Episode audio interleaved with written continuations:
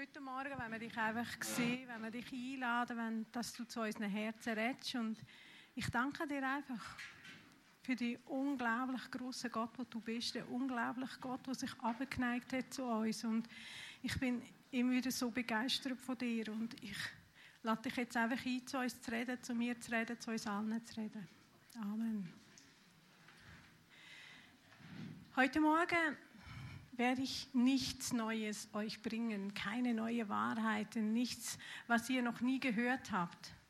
Und als ich diese Predigt vorbereitet habe, da wurde ich selber tief berührt, weil dieser Gott, von dem wir heute wieder sprechen dürfen, über den wir reden, über den wir nachdenken dürfen, der ist so unglaublich. Und immer wieder, wenn ich über diesen Gott nachdenke, dann, dann macht das etwas. Ich kann es fast nicht glauben. Und wenn wir an einen Gott denken, der sich klein machte, wie klein hat er sich gemacht? Das ist unglaublich. Er hat sich auf die Zellteilung eingelassen. Also er ist im Körper dieser Maria herangewachsen.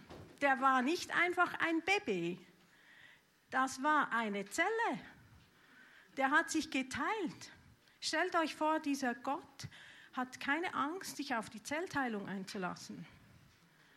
Also in der Zellteilung kann so viel schiefgehen. Also, ähm, aber auch das Kleinste ist für Gott kein Problem.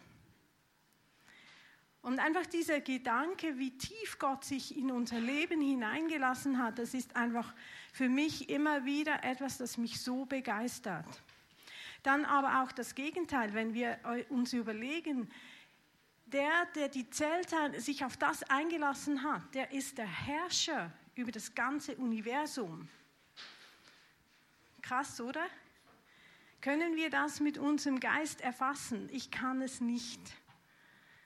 Ich habe mir auch überlegt, wie könnten, könnten wir das erfassen mit unserem Denken?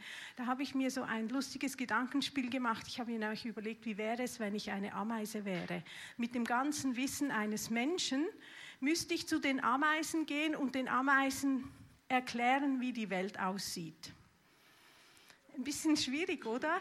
Weil eine Ameise hat ihren Bau, hat ihr kleines Reich und, und sie sieht ja nicht darüber. Und so komme ich mir manchmal vor, wenn ich an diesen Gott denke, der so enorm ist und dann habe ich manchmal Gefühl, ich bin eine Ameise, weil ich sehe gerade so meine paar, paar Meter vor mir. Gott hat sich als Mensch auf die Erde begeben. Das wird in der Bibel auch immer so wieder ganz klar gesagt. Also das ist nicht etwas, das wir jetzt neu erfinden, sondern in, Timä in 1. Timotheus, Entschuldigung, Timotheus, sage ich es jetzt richtig? Nein. Danke. 3,16. In die Welt kam Christus als Mensch. In der Genfer Übersetzung heißt es noch ein bisschen eindrücklicher. Er, der zu uns kam als Mensch von Fleisch und Blut, der als Sohn Gottes beglaubigt wurde. Also die Bibel sagt ganz klar, er kam als Mensch. Und eben wenn wir davon ausgehen, er hat die Zellteilung durchgemacht, er wurde geboren. Also Jesus kam als Mensch, hat sich auch total auf unser Niveau eingelassen. Also er kam nicht und sagte, ich bin der Sohn Gottes und jetzt hätte ich gerne eine Wassertoilette. Die gibt es nämlich im 20. Jahrhundert. Der hat genauso gelebt wie die Menschen, mit dem ganzen Wissen, dass, was alles möglich wäre. Was mich auch immer so erstaunt, er kam nicht und sagte, hey Leute, by the way, ich wüsste es dann besser. Also ich weiß nicht, ob mir das so gelungen wäre, weil er wusste ja schon alles und hat sich komplett in das Leben der dortigen Zeit eingelassen. Und ich glaube auch nicht, dass er zum Vater, also zum Josef gegangen ist und gesagt, Josef, by the way, ähm, wenn du das, ähm, wenn du so und so das machen würdest, dann ging es dann besser. Also der hat sich da völlig in unsere Welt eingelassen, mit dem ganzen Wissen als Gottes Sohn. Wenn wir, wenn wir so ein bisschen jetzt mit Jesus durch sein Leben gehen, dann ist es so, der, Jesus hatte einen Wackelzahn. Der wurde beschnitten. Also Jesus hat auch körperlich vieles durchgemacht, was wir als Menschen durchmachen. Also sonst wäre es ja beschrieben worden, dass er ein Wunderkind wäre, nie das Knie aufgeschlagen hätte, keine Grippe gehabt hätte und keine Kinderkrankheiten. Aber Jesus hat sich komplett in unser Leben eingelassen mit dem ganzen Dreck, mit den ganzen Schönheiten, mit den ganzen, was das Menschsein ausmacht. Jesus hat auch die Hormonumstellung mitgemacht. Der war Teenager. Also der hat sich da nicht rausgenommen und gesagt, jetzt bin ich einfach ein Mann, alles geht gut. Ich glaube, der hat so auch seine emotionalen Ups und Downs gehabt. Der Unterschied ist, er hat ja nicht gesündigt. Aber ich fand es schon spannend zu schauen. Das Einzige, was wir wissen über Jesus in seinen Teenagerzeiten war, dass er ja da mit zwölf Jahren in den Tempel gegangen hat, ein bisschen Teenager-like, völlig vergessen hat, was das jetzt mit seinen Eltern macht. Weil die Eltern haben ihn drei Tage lang gesucht. Und als sie ihn dann gefunden haben, hat er gesagt, was ist euer Problem? Ich bin ja da, wo ich sein sollte. Also da merken wir auch ein bisschen bei Jesus, er wusste, wer er war, aber äh, als Teenager konnte er das nicht so ganz clever umsetzen. He? Sonst hätte er allenfalls seinen Eltern gesagt, hey Eltern, ich bin da mal im Tempel, ihr müsst mich nicht suchen. Das hat er völlig verpasst.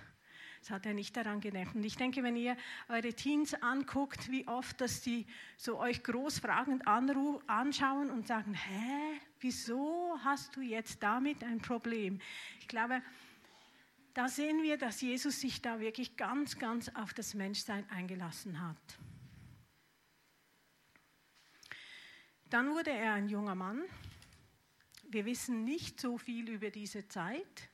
Also nur noch kurz zum Teenager sein. Nachher heißt es ja, Jesus ist mit Josef und Maria nach Hause gegangen und er hat ihnen gehorcht. Also er hatte offenbar schon wahrscheinlich nicht die wildesten Teenagerjahre, schätze ich mal. Also, als junger Mann wissen wir eigentlich noch weniger von ihm. Wir nehmen dann an, dass er sich ähm, im Familienunternehmen als Zimmermann getätigt hat. Wenn du jetzt ein Projektleiter bist, wahrscheinlich war Jesus auch ein Projektleiter. Der war wahrscheinlich eben Baumeister. Der war nicht einfach nur am Tische basteln. Also der hat wahrscheinlich auch Projekte gehabt, so größere Häuser bauen und so weiter. Das ist einfach eine Annahme. Was wir auch nicht wissen, ist, was Jesus in diesen Jahren im Sinn gemacht hat. Ähm, ich hatte mal ein spannendes Gespräch mit Boris und da hat er gesagt, ja, vielleicht war er ja verheiratet, weil in der Bibel steht nichts ob er verheiratet war oder nicht, es wurde nicht erwähnt. Aber zu dieser Zeit war es eigentlich üblich, dass die Leute relativ früh geheiratet haben. Wir wissen es nicht. Es ist, ist etwas, das die Bibel nicht erwähnt. Offenbar war es nicht äh, wichtig. Aber als ich so den ersten Gedanke hatte, vielleicht war Jesus verheiratet, da habe ich mich echt gefreut für ihn. Ich habe gedacht, so cool. Ich hätte es ihm so gewünscht, mal so richtig verliebt zu sein, eine Frau zu haben, Gemeinschaft zu haben. Wir wissen es nicht. Vielleicht war das so, vielleicht auch nicht. Aber für mich ein schöner Gedanke. Die Frau wird ja nie erwähnt in der Bibel. Kann sein, dass es sie nie gegeben hat. Kann sein, dass sie gestorben ist. Wir wissen es nicht. Kinder hatte er ziemlich sicher nicht, weil in der jüdischen Tradition wird ja die Erbfolge immer sehr klar geschrieben. Also wir wissen ja von Mose her, wer wann wie geboren und Kinder und so weiter. Das wird ja nirgends festgehalten. Also wahrscheinlich eher keine Kinder. Aber ich schätze mal, er hatte viele Neffen und Nichten und Cousins und da waren sicher viele Kinder auch da. Und ich kann mir vorstellen, dass Jesus so, einfach was ich von ihm als Mensch weiß, ich glaube, der hat, die Kinder sind auf den geflogen. Ja, hier lässt uns die Bibel ganz viel Raum, sich auch vorzustellen, was war der Jesus für, was hat er für eine Erwachsenenzeit, also junge Erwachsenenzeit gehabt. Aber ich denke, was wir wissen aus der Bibel, es könnte gut sein, dass es nicht sehr unähnlich ist von dem, was wir erleben oder erlebt haben. Wahrscheinlich gewisse Themen, die er auch einfach gewälzt hat. Das Zweite, das mich ganz fest berührt hat bei der Vorbereitung dieser Bibel und äh, dieser Predigt und immer wieder berührt, ist nachher, wie Jesus ganz konsequent die Nachfolge gelebt hat. Jesus ist ja dann tätig geworden und er sagt immer wieder, ich mache das, was ich sehe, dass der Vater macht.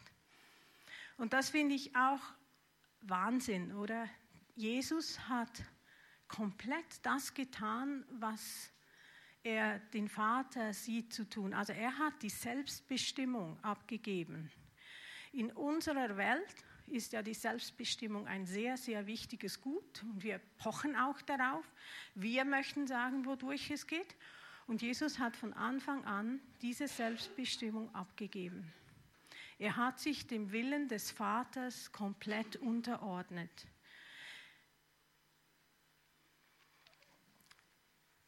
Das ist so.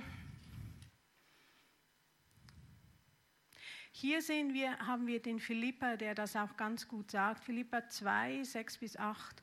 Obwohl er in jeder Hinsicht Gott gleich war, hielt er nicht selbstsüchtig daran fest, wie Gott zu sein. Nein, er verzichtete darauf und wurde einem Sklaven gleich. Er wurde wie jeder andere Mensch geboren, war in allem ein Mensch wie wir. Er erniedrigte sich selbst noch tiefer und war Gott gehorsam bis zum Tod, ja bis zum schändlichen Tod am Kreuz.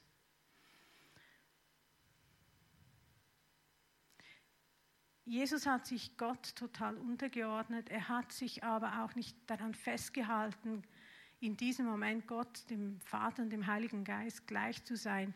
Er gab es auf, als Mensch zu sterben und als Mensch erniedrigt zu werden.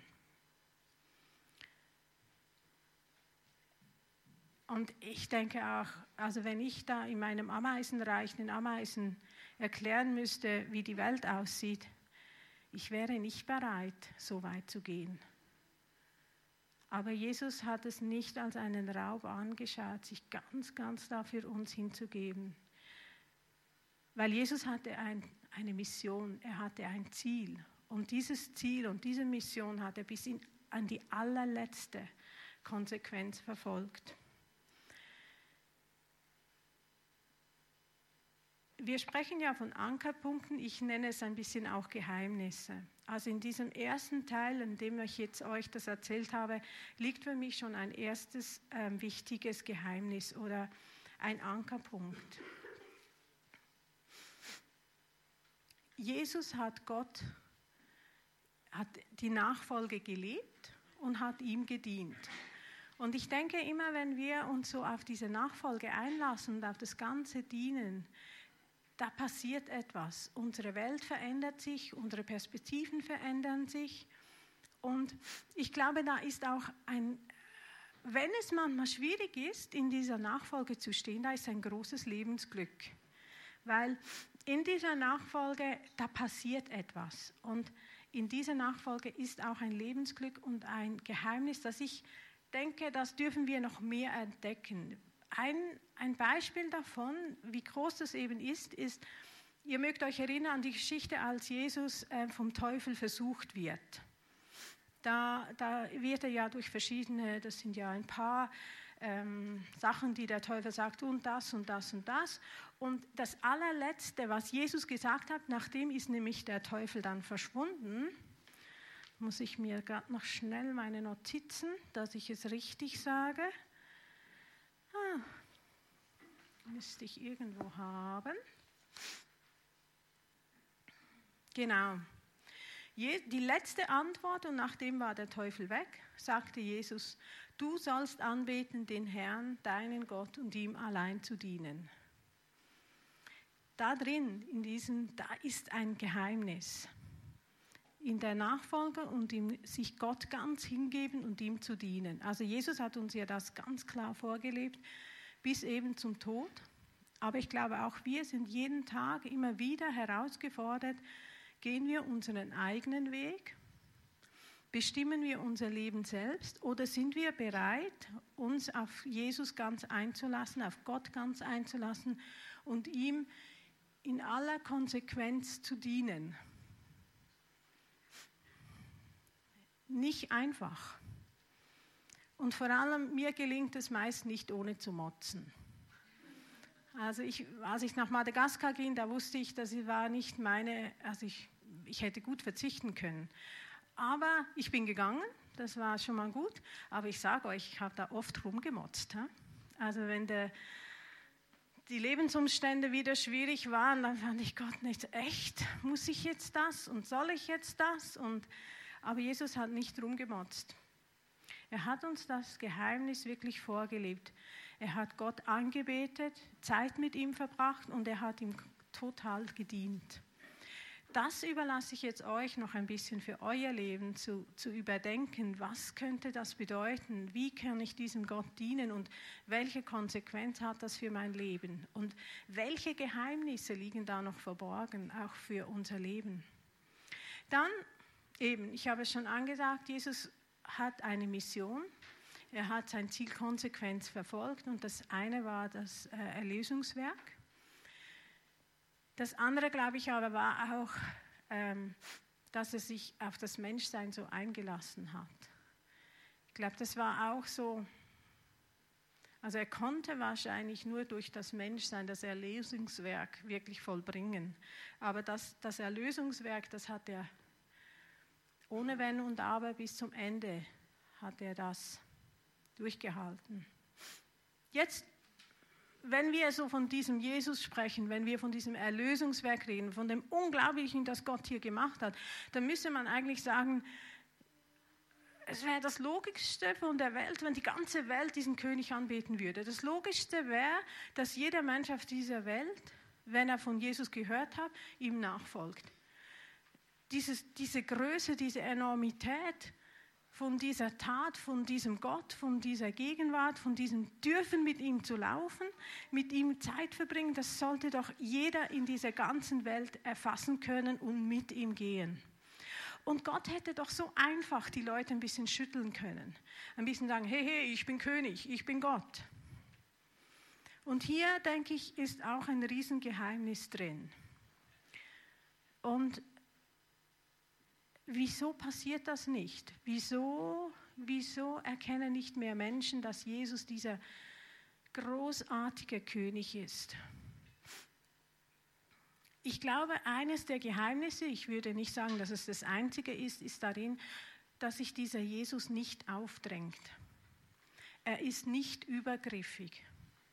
Auch in unserem Leben ist er kein Gott, der sich übergriffig zeigt. Viel vielmals in meinem Leben habe ich das Gefühl, ja, Gott hätte es doch einfach machen können. Gott macht es aber nicht einfach. Ich merke aber immer wieder, wenn ich zu Gott gehe und sage, Gott, würdest du mir bitte helfen, dass er denn eben hilft. Ist hier nicht auch ein, ein Geheimnis versteckt, dass auch wir jeden Tag in jeder Situation diesen Gott eben einladen, dass Gott nicht einfach kommt und sagt, so, jetzt mache ich das mal da in Ordnung und ich wurstle in deinem Leben herum, das macht er nicht. Theologisch kann ich euch nicht sagen, ob jetzt das, was ich sage, bis in aller Einzelheit durchdacht ist. Aber was ich in meinem Leben erlebe, ist immer wieder, dass es einen riesen Unterschied macht, wenn ich Gott einlade in ein Problem hinein oder ihn außen vor lasse. Meist mache ich das unbewusst. Ich weiß nicht, wie es euch geht, aber nach dem dritten Anlauf, wenn etwas nicht klappt, dann komme ich auf die Idee, ah, ich könnte beten. Aber im ersten Moment oft eben nicht. Und, aber wenn ich dann bete, dann passiert etwas und eigentlich fast regelmäßig. Manchmal nicht gerade per sofort, manchmal braucht es einen Tag oder zwei Tage und dann ist es aber geschehen. Einmal hatte ich eine lustige Geschichte, ich weiß nicht, ob ich sie euch schon mal erzählt habe. Ich habe einen Schrank zusammen, ein, irgendwie, ich glaube im Badzimmer war das so ein Schrank zusammen von Ikea zusammengebaut. Und das blöde Ding hat nicht geklappt und ich bin nicht wirklich ein Handwerker und habe dann gefunden, also Jesus, das ist doch wirklich ein Quatsch so. Und habe gefunden, wenn ich jetzt einen Mann hätte, dann würde der das machen und das Ding würde funktionieren. Und irgendwann war ich dann richtig, richtig genervt und habe gesagt, so Jesus, jetzt sei mein Mann. Ich habe die Nase voll. Und in dem Moment habe ich so richtig gegen das Teil gehauen, weil das hat nicht eingerastet. Und das Teil ging. Es ist eingerastet und es hat geklappt. Ich musste nachher so, so lachen, weil einfach so ab dieser absurden Situation, ich in diesem Badezimmer mit diesem blöden Schrank und Jesus hat dann irgendwie geholfen, aber auf sehr unkonventionelle Art und Weise. Jesus ist da, Jesus hilft, aber ich glaube, der Punkt ist, wir müssen ihn einfach ab und zu auch wieder einladen oder immer wieder einladen. Ich habe mir dann auch überlegt, die Motivation. Die Motivation, wieso Jesus das alles gemacht hat, wieso Gott das gemacht hat, seinen Sohn hinzugeben.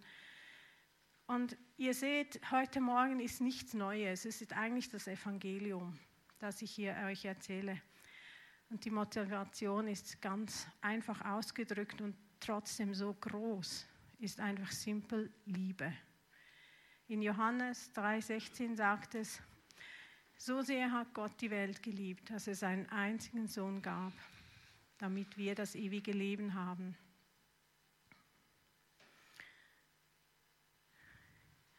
Die Liebe Gottes ist für mich so das dritte Geheimnis.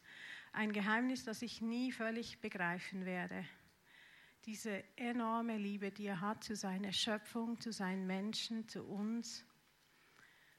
So eine Liebe, durch die er alles für uns gemacht hat, seinen Sohn gegeben hat, auf dieser Welt war, sich komplett in unsere Lebenswelt hineingegeben hat, alles für uns getan hat und jeden Tag, jeden Tag vor uns steht und jeden Tag dir anbietet, ich bin da. Ich helfe dir, ich gehe mit dir, ich liebe dich, ich lasse dich nie mehr los.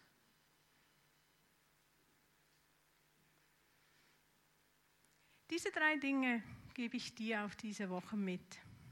Und ich muss ein bisschen schmunzeln im Lobpreis. Eigentlich haben wir das schon alles besungen. Diesen wunderbaren, großen, großen Jesus, der alles für uns getan hat. Wir dürfen ihn anbeten, wir dürfen ihm folgen. Wir dürfen ihn immer, immer wieder einladen.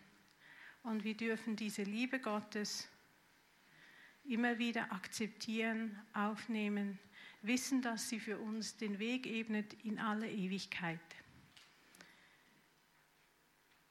Und mit diesen Gedanken wünsche ich euch einen ganz, ganz, Philipp ist gerade ein bisschen überrumpelt, ich bin schnell durch, aber das lässt uns sicher auch noch gute Gelegenheit zu beten und, und einfach auch uns ihm noch anzuvertrauen. Ganz schönen Morgen noch. hey, wir machen es folgendermaßen. Ähm, darf ich euch ähm, Worship-Team ganz kurz führen, bitte? Eins, zwei Leute, die vielleicht spielen.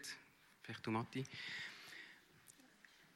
Die äh, drei Gedanken, die ähm, Nicole uns da mitgegeben hat, möchte, möchte uns einfach Zeit geben, die, die Geheimnisse, die drei Geheimnisse einfach aufzunehmen. Wir werden nachher auch direkt in eine Ministry-Zeit hineingehen und es ist eigentlich wie so ein Steilpass, was du heute uns gegeben hast.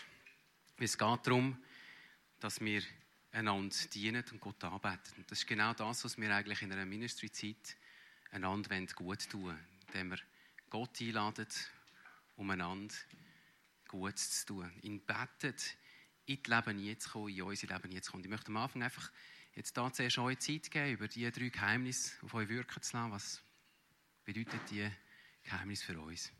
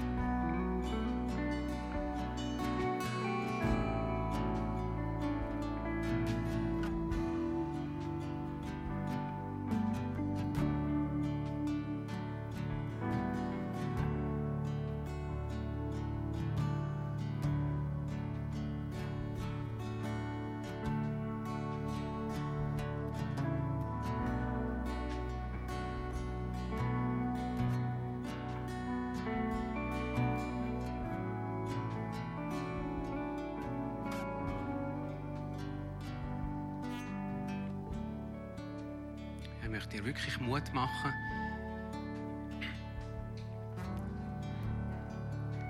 Die Liebe von Gott einfach empfangen. So zu empfangen, dass du kannst dienen Gerade dort, wo du im Umfeld bist, dass du hörst, wo, wo möchte Gott, dass du dienst. Und wo bist du auch schon auf dem richtigen Weg, mit Gott zusammen am Dienen.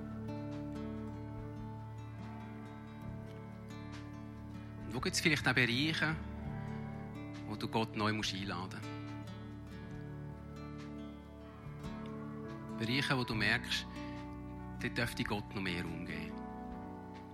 Ich möchte dort auch Mut machen, vielleicht gerade auf das Segnungsteam auch zuzugehen oder vielleicht an den Tischli, wenn ihr möchtet. Dass ihr noch wirklich zusprecht. Gott Raum zu geben. Gott einzuladen.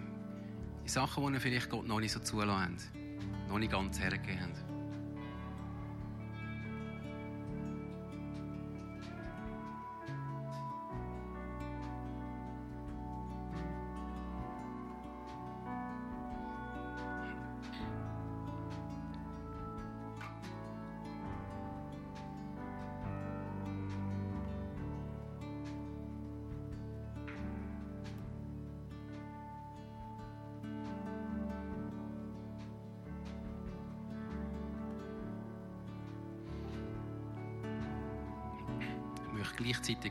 Auftun, wenn ihr Eindrücke habt.